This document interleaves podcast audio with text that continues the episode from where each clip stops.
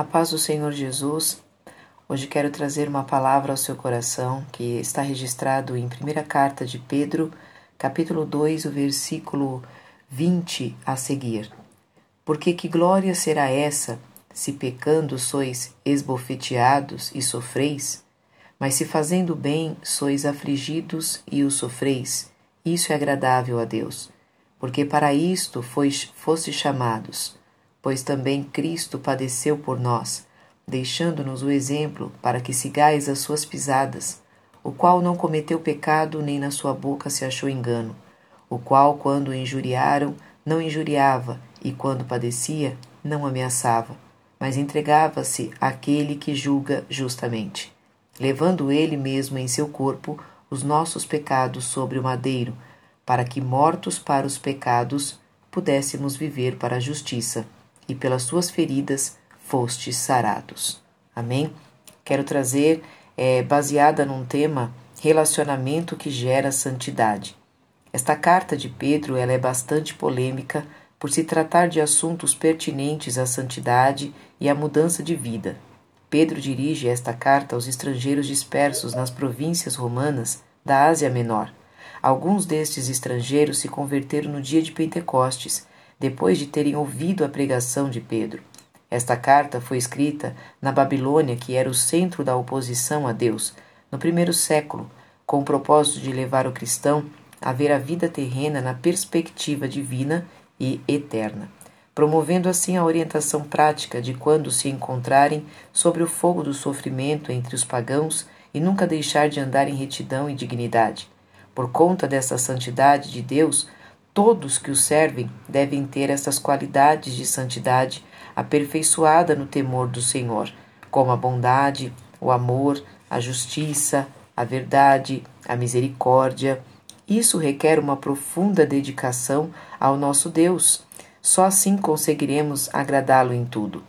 Pedro então traz esse ensinamento sobre os problemas e sobre as lutas que há entre a carne e o espírito principalmente quando se diz em sentimentos, em pensamentos, em atitudes.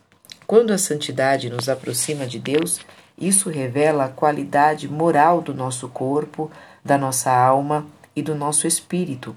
Essa santidade é revelada na palavra de Deus e há três fases desta santificação: a santificação passada, presente e a futura. Quando se fala de santificação passada, significa que nós, cristãos, fomos posicionados, separados para ser servos, servas de Deus, para servir, para entregar a vida a Ele. Então é uma posição separada em Cristo. Quando se fala da santificação presente, que é a que nós estamos vivenciando agora, significa que o processo ele é gradual, não é um fato isolado. Só o Espírito Santo pode trazer essa mudança. Toda mudança gera dor, toda mudança gera desconforto, toda mudança tira nós da zona de conforto, porém traz algo sobrenatural em nossas vidas. A santificação futura é quando chegarmos à estatura de varão ou de varoa perfeito e desfrutarmos da ressurreição com Cristo. Ainda estamos vivendo a santificação presente, que é gradual, que é um processo, que é todos os dias, e nós observamos que o propósito de Deus tem sido maior do que todos esses processos. Somos muito mais em Cristo do que as nossas provas e lutas podem dizer o que somos. Por isso, Pedro escreve esta carta para incentivar estes irmãos que estavam passando por tantas lutas, por tantas adversidades. Pedro vai trazer ainda mais nesta carta, falando acerca dos vícios, falando acerca dos pecados, falando acerca daquilo que tira essa santidade, que é a que nós estamos vivendo gradualmente.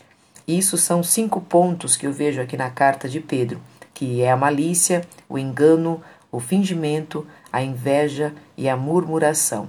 Quando se fala de malícia, a gente subentende que é a maldade e o prazer de ferir as pessoas.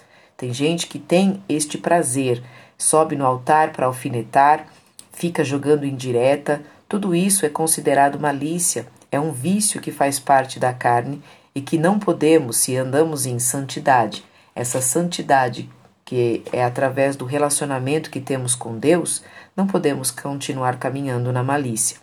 O engano também é o símbolo da traição, é o símbolo de ludibriar e de ter um coração dúbio, duplo, duplo sentido, duplo sentimento, duplo pensamento. Então isso se chama engano. Quantas pessoas têm enganado, quantas pessoas têm nos traído, traído a nossa confiança, a nossa amizade, traído os nossos sentimentos, traído tudo aquilo que um dia é, falamos e tentam deturpar a nossa fala, tudo isso faz parte do engano. E o fingimento? O fingimento é aquele sentimento de hipocrisia, superficialidade, é o sentido que traz o fingimento, é isso que a Bíblia está dizendo. Não seja superficial na sua fé, no seu companheirismo, na sua amizade, não seja superficial é, no seu relacionamento com Cristo, não seja hipócrita, como o Senhor disse aqui, de que adianta você sofrer porque você foi é, esbofeteado, porque você fez alguma coisa errada, porque você pecou. Quando somos afligidos, quando sofremos por alguma situação, sendo agradáveis a Deus, sendo obedientes a Deus, foi para isso que somos chamados. Porque Cristo padeceu por nós e deixou esse exemplo para que nós possamos seguir as suas pisadas. Então, fingimento, engano, malícia não pode existir na vida daquele que tem total relacionamento com Cristo. E as invejas? Creio que você não passou por isso. Creio que você nunca vivenciou isso, porque a inveja, ela não é apenas a pessoa querer ter o que a outra tem. A inveja, ela traz o significado da pessoa querer ser o que a outra é.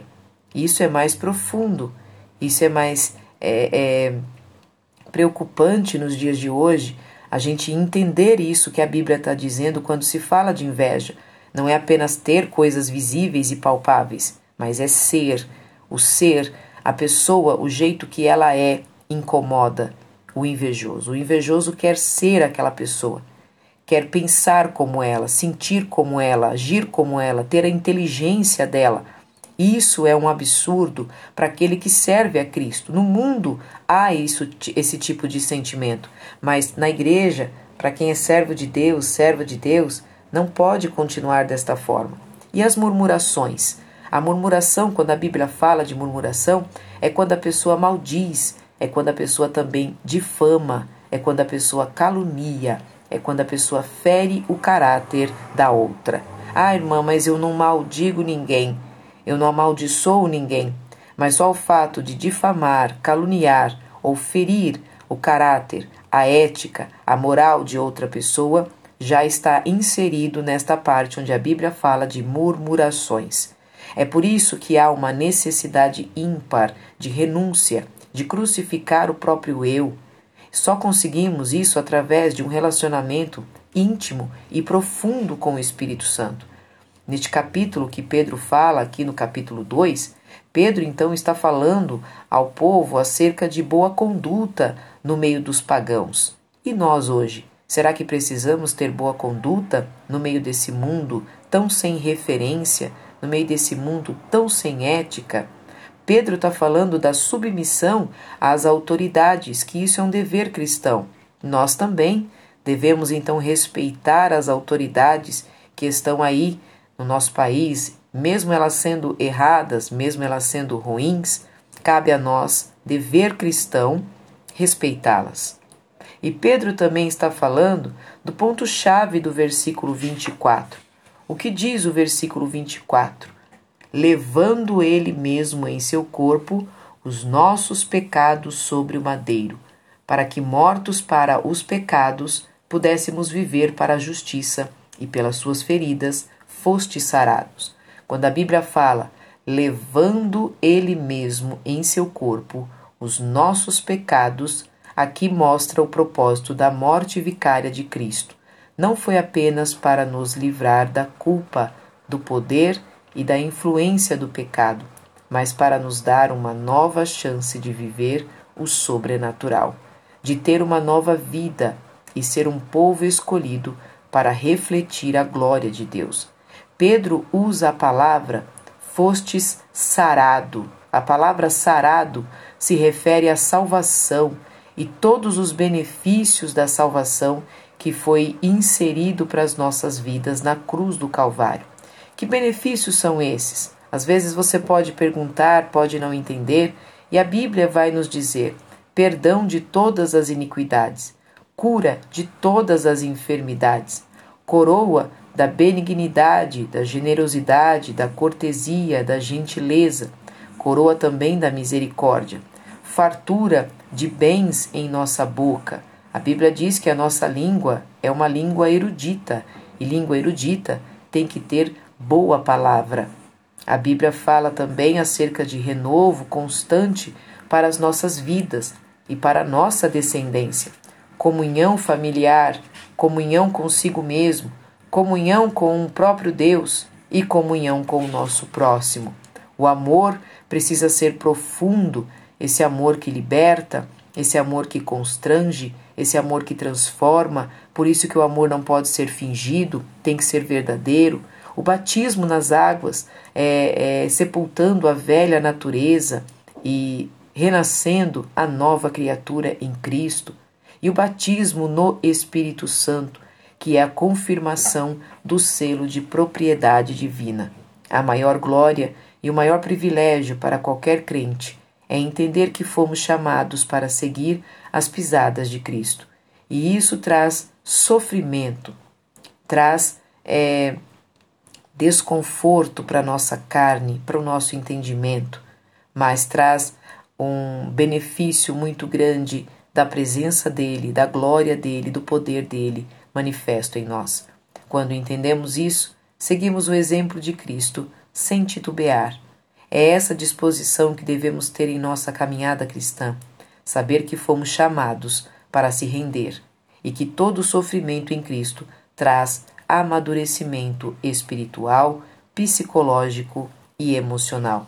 Compartilhar do sofrimento de Cristo é uma condição prévia para ser glorificado com Ele e alcançar a glória eterna. É um dom precioso de Deus. Deixo esta palavra ao seu coração para que você compreenda que Ele levou em, no corpo dele os nossos pecados e por isso pudéssemos o que? ter a justiça e as nossas feridas foram saradas.